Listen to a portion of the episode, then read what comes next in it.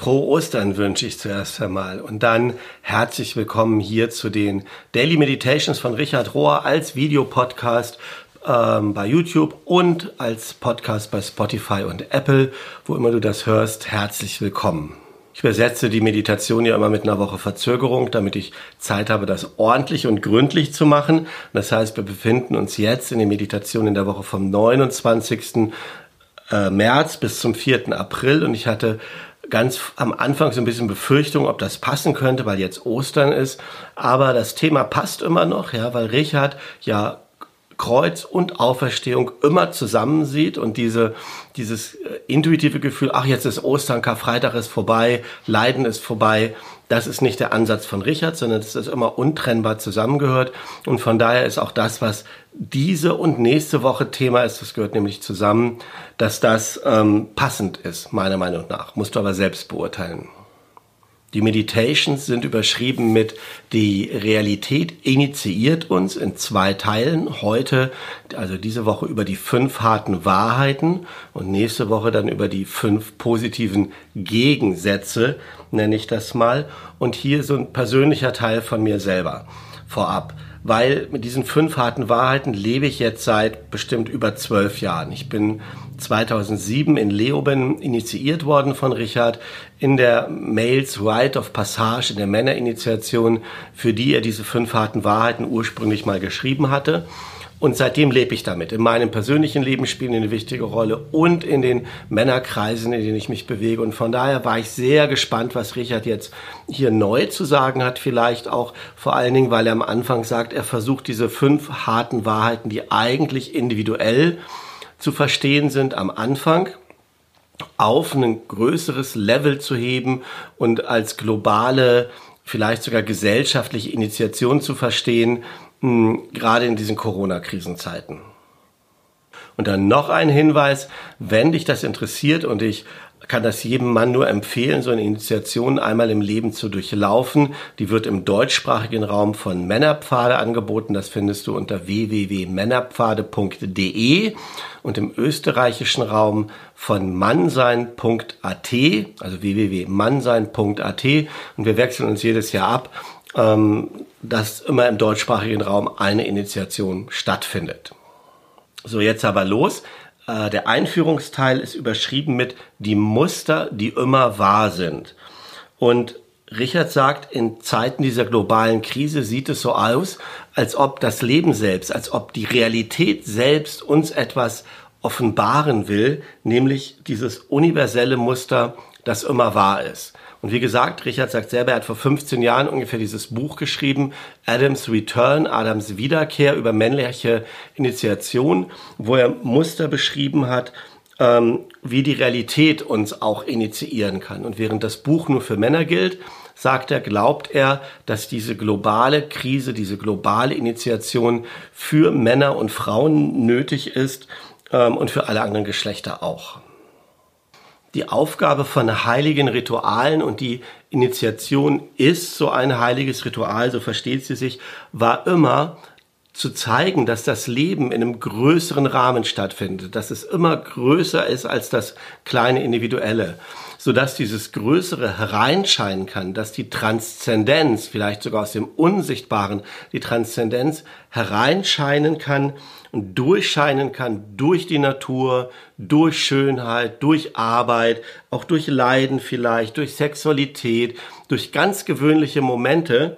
Und dieses Grundmuster, von dem er spricht, war immer die Erfahrung, dass da eine Spannung und eine Harmonie ist der Gegensätze. Verlieren und Wiederfinden von Licht und Dunkelheit, vom Jahreskreislauf Sommer und Winter, von Tod und Auferstehung, was wir jetzt Ostern feiern, von Ying und Yang und von diesem Ostermysterium. Richard sagt weiter, in meinen kulturübergreifenden Studien, die ich damals gemacht habe, über Männer und männliche Initiationsriten, bin ich auf fünf harte Wahrheiten gestoßen, die ähm, den Männern immer wieder vermittelt werden während der Initiation. Und zwar um den Initianten zu lösen von dem, was er denkt, was er sei, und ihn wieder zu verbinden mit dem, wer er wirklich ist. Und diese fünf harten Wahrheiten oder im Englischen heißt es die fünf essentiellen Wahrheiten der Initiation, die lauten folgendermaßen. Erstens, das Leben ist hart. Zweitens, du bist nicht wichtig. Drittens, dein Leben geht nicht um dich. Viertens, du hast nicht die Kontrolle. Und fünftens, du wirst sterben. Und vielleicht bist du ein bisschen geschockt über den negativen Charakter dieser fünf harten Wahrheiten. Die meisten Leute im Westen sind erstmal geschockt, wenn sie das hören. Hm, nächste Woche, wie gesagt, kommen die positiven Gegensätze. Und ich kann dir auch erzählen, dass, wenn man damit lebt, sich das nochmal ganz anders darstellt und sich ganz anders entwickelt. Aber schauen wir uns die der Reihe nach an. Erstens, das Leben ist hart. Alle große Spiritualität geht darum, wie wir mit unserem Schmerz umgehen. Die ganze Schöpfung ist voller Weisheit über dieses Thema und wenn wir abgeschnitten sind von diesem Umgang, ähm, wie wir mit Schmerz umgehen können, dann werden wir buchstäblich unsere Seele verlieren. Wir können Geboten gehorchen, wir können von Glaubenssätzen überzeugt sein, wir können jeden Sonntag zur Kirche gehen, unser ganzes Leben lang. Und du kannst trotzdem am Wesentlichen vorbeilaufen und deine Seele verlieren, wenn du diesen, von diesem Zyklus von Verlieren und Finden ähm, abgeschnitten bist. Tod und Auferstehung sind überall im Kosmos zu finden, überall, zu jeder Zeit. Dieses Muster von Tod und Auferstehung. Und die einzige Spezies, die denkt, dass sie davon nicht betroffen sei, das sind wir Menschen. Wenn wir denken, wir könnten das in den Griff kriegen durch Willensanstrengung, weil wir so besonders sind, oder durch das Gegenteil, durch Verleugnung oder durch Medizin oder durch Therapie oder was auch immer, dann vergessen wir, was ziemlich offensichtlich ist. Nicht wir haben das Leiden im Griff, sondern im Gegenteil, das Leiden hat uns im Griff. Auf eine tiefe, geheimnisvolle Weise ist das eins der Muster im Universum, diese Matrix unseres Lebens ähm, und ganz besonders auch des neuen und auferstandenen Lebens. Auch da wird Tod und Auferstehung ähm, und dieses Muster eine Rolle spielen. Und es ist erstaunlich, sagt Richard, dass wir mit dem Kreuz als zentrales Thema und als zentrales Bild des Christentums, dass wir das gewählt haben und gleichzeitig die, die offensichtliche Botschaft, die da drin steht, steckt, dass wir der so hart widerstehen. Aber es scheint, dass, dass wir, dass ein gewisses Maß an Schmerz nötig ist und uns zwingt, unsere Fokussierung auf uns selber zu lösen, all unsere kleinen Erklärungen und all unsere selbst erzeugten Illusionen ähm, zunichte macht. Ähm, und dann wird es so sein, dass die Auferstehung der Teil, der wird schon von alleine passieren. Es ist eher das Kreuz, das Hineingehen in Leiden, das Umgang, der Umgang mit Schmerz. Ähm, dazu müssen wir ermutigt werden, die Reise anzutreten. Dafür brauchen wir ein bisschen Überzeugung. Und was danach kommt, die Auferstehung, ähm, das passiert dann im Prinzip wie so ein Geschenk von alleine. Und in diesen globalen Zeiten der Krise, des globalen Leidens müssen wir uns fragen, wie gehen wir einzeln und als Gesellschaft mit unserem Schmerz um? Machen wir andere dafür verantwortlich? Versuchen wir das irgendwie wieder hinzukriegen, zu fixen und in den alten Zustand wieder zurückzukommen? Hm, diese Frage müssen wir beantworten, weil niemand kann im Moment äh, dieser, diesem Leiden entgehen. Zweitens, du bist nicht wichtig. Wenn wir bereit sind, uns umwandeln, uns transformieren zu lassen, dann hören wir auf, Zeit zu verschwenden mit Theoretisieren, mit ähm, Projizieren, mit unserem, unseren eigenen Ego-Widerstand zu verleugnen. Und ähm, ein wirklicher spiritueller Lehrer, der hat keine Angst, uns ein gewisses Maß an Demütigung zuzumuten. Und es braucht einen guten Lehrer, der uns sowas zumutet oder einen Mentor, der uns deutlich macht, dass wir nicht so wichtig sind. Jesus wusste, dass er das falsche, getrennte Ego einer Person destabilisieren muss. Du bist nicht so wichtig. Ähm, bevor diese Person überhaupt in der Lage ist zu verstehen, dass sie überhaupt ein wahres oder größeres Selbst hat. Und typischerweise sind es Propheten, die das Ego und die Gruppe dekonstruieren. Und es sind dann die Priester und Pastoren, die auf eine Art es rekonstruieren, eine, eine Rekonstruktion in die göttliche Einheit hinein vornehmen. So wie Gott in der Vision am Anfang zu Jeremia sagte, Jeremia 1, Vers 10, und er sagte, deine Aufgabe ist wegzunehmen und niederzureißen und dann wieder aufzubauen und zu pflanzen. Und jedes Gleichnis, jede spirituelle Geschichte, jede von diesen herausfordernden Fragen von Jesus hat die Intention, die Begrenzung von unserer eigenen Weisheit, von unserer eigenen Kraft, unser eigenes brüchiges Ego aufzuzeigen.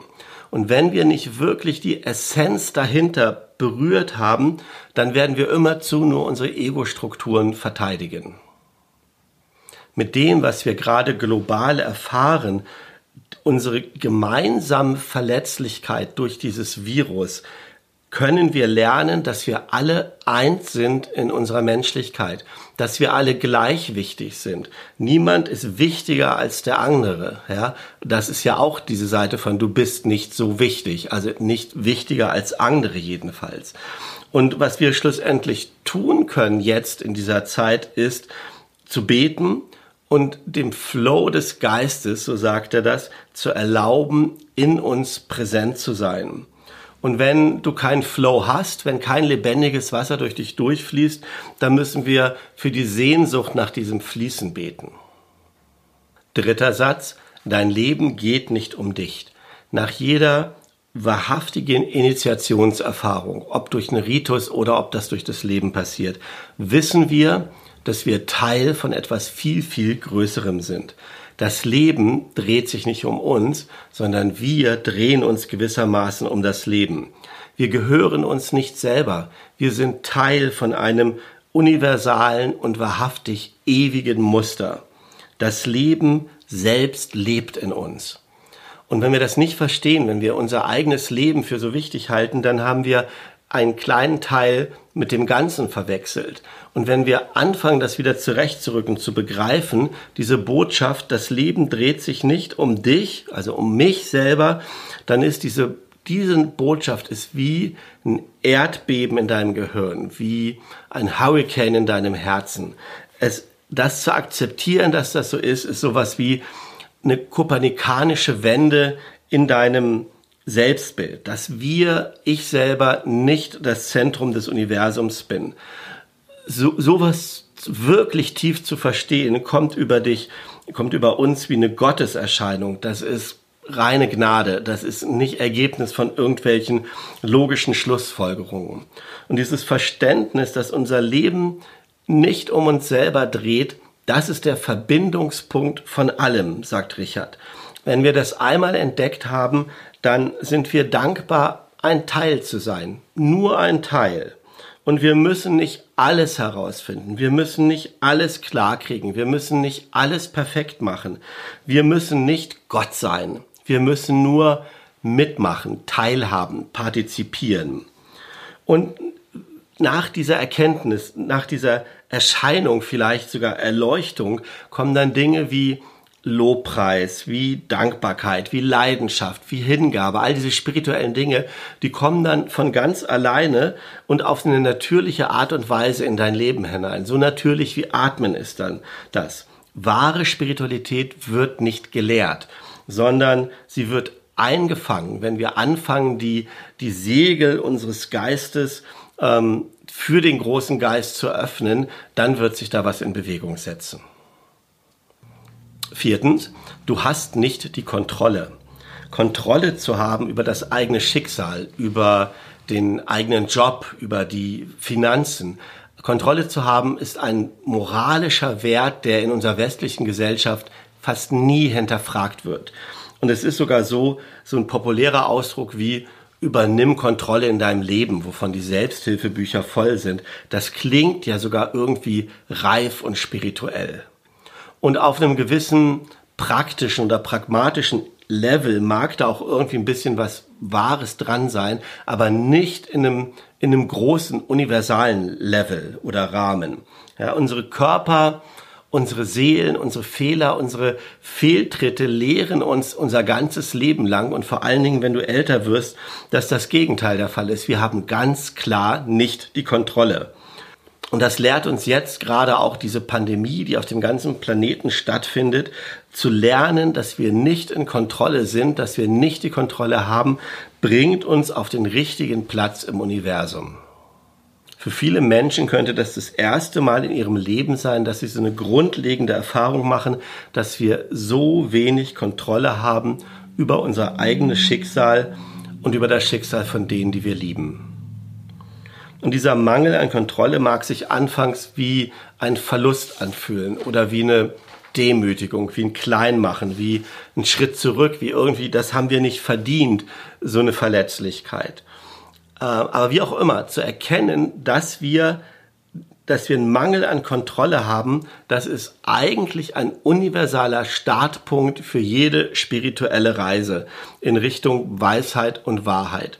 Und Richard sagt, bitte schließt euch mich an oder mir an in diesem Versuch, diese Reise gläubig zu unternehmen, ähm, die Kontrolle aufzugeben und gleichzeitig aber zu beten um Gottes Gnade für, für die, die leiden und ganz besonders für die, die am Rand der Gesellschaft sind, für die Armen und Schwachen. Fünfte harte Wahrheit, du wirst sterben. Ein hinduistisches Sprichwort sagt, die Überraschung aller Überraschungen ist dies, dass jeder, der auf dieser Erde jemals gelebt hat, auch gestorben ist. Aber aus irgendeinem Grunde denken wir, wir würden nicht sterben. Jesus hat nicht ein einziges Mal gesagt, dass wir ihn anbeten sollen. Er hat uns nur aufgefordert, ihm zu folgen. Und zwar zu folgen auf dieser notwendigen, drei Tage dauernden Reise, die die Christen gerade jetzt in diesen Tagen feiern. Und diese drei Tage meint jetzt nicht unbedingt die, diese drei Tage von Karfreitag bis Ostersonntag. Und das ist, füge ich mal ein, warum das immer noch ähm, aktuell ist, obwohl die äh, Meditations von vorletzter Woche sind. Weil Richard sagt, diese drei Tage sind ein klassischer initiatorischer Ausdruck für Ganzheit, für den ganzen Kreis durchlaufen.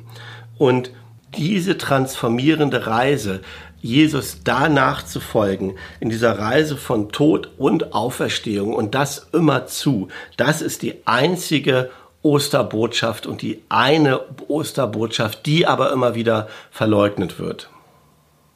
In Initiationsriten waren die Rituale um Tod und Auferstehung, um dieses Zusammenwirken, immer die zentralen Stücke. Und vermutlich ist es auch deshalb so, dass Jesus sich diesem Ritual von Tod und Auferstehung unterworfen hat, als er Johannes äh, den Täufer am Jordan besucht hat. Und das Geniale an unseren Vorfahren, unseren Ahnen, die diese Initiationsriten praktiziert haben, ist, dass sie diese Wahrheit über Tod und Auferstehung, über Schmerz und Tod in einen geschützten, heiligen Raum den Initianten offenbart haben. Und das Ergebnis ist, dass dann der Schmerz nicht etwas ist, was wir fürchten müssen. Nicht ein Unbekannter, vor dem wir Angst haben müssen, nicht ein unglückliches Missgeschick, nichts, was wir vermeiden müssen, sondern es gehört dazu. Und es ist vielmehr der Eingang von etwas. Initiation vermittelt uns instinktiv, ähm, dass die Konfrontation mit dem eigenen Schmerz, die Konfrontation mit dem eigenen Tod die Eintrittskarte zu etwas Heiligem ist oder zu dem Heiligen ist, durchzugehen durch das, was du am meisten fürchtest, fürchtest, wird die Eintrittskarte zu dem, was du dir am meisten wünschst, zu leben. Denn danach kannst du frei von Furcht leben und das Leben selbst in all seiner Tiefe und Schönheit kommt wie ein Geschenk zu dir, das du nie wieder anzweifeln oder hinterfragen wirst. Das waren die Gedanken zu den fünf harten Wahrheiten in dieser Woche. Im praktischen Teil am Ende geht es wie so oft nochmal um eine Betrachtung aus einem bisschen anderen Perspektive. Und Richard sagt, das Christentum ähm, genauso wie Buddhismus und andere Religionen lehren, dass Transformation nicht bedeutet, den Tod zu vermeiden, sondern den Tod zu transformieren, zu verwandeln. Jesus zum Beispiel spricht davon, dass wir auch unser Kreuz tragen müssen. Und die Buddhisten sagen auf eine ganz direkte Weise, alles Leben ist Leiden. Und die heutige Praxisübung ist von der Schriftstellerin Geshin Claire Greenwood, kommt aus der buddhistischen Tradition und fordert uns auf, den Gedanken loszulassen, dass die Dinge nicht so sein sollten. Und ich lade dich ein, das zuzuhören auf so eine bisschen meditative Weise. Setz dich ein bisschen entspannt hin und lass die Worte in dich einsinken, wenn der Gong ertönt.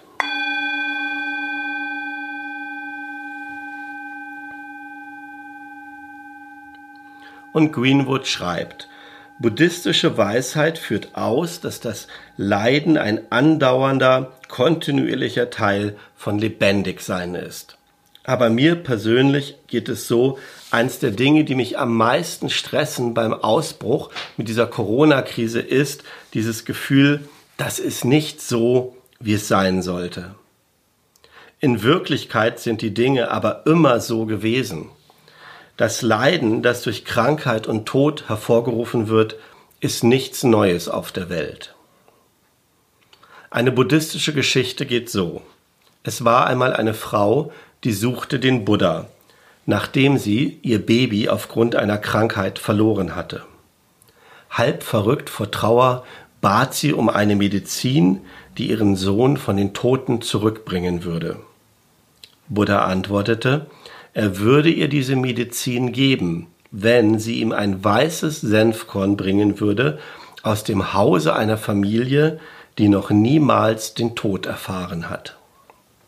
Und die Frau ging los, und sie wanderte von Tür zu Tür auf der Suche nach einer Familie, die noch nie berührt worden war von dem Verlust eines geliebten Menschen. Und natürlich, sie konnte so eine Familie niemals finden. Sie erkannte, dass der Tod jeden berührt. Und in dieser Erkenntnis von der Universalität von Leid und Tod ließ ihr eigenes Leiden nach. Diese Geschichte zeigt uns, dass das Gefühl von die Dinge sollten nicht so sein ein zusätzlicher und unnötiger Schmerz ist, der auf das unvermeidliche Leiden noch heraufkommt. Wir können nicht vermeiden, alt zu werden, krank zu werden und zu sterben. Aber wir können diese unnötige Annahme ablegen, dass die Dinge anders sein sollten.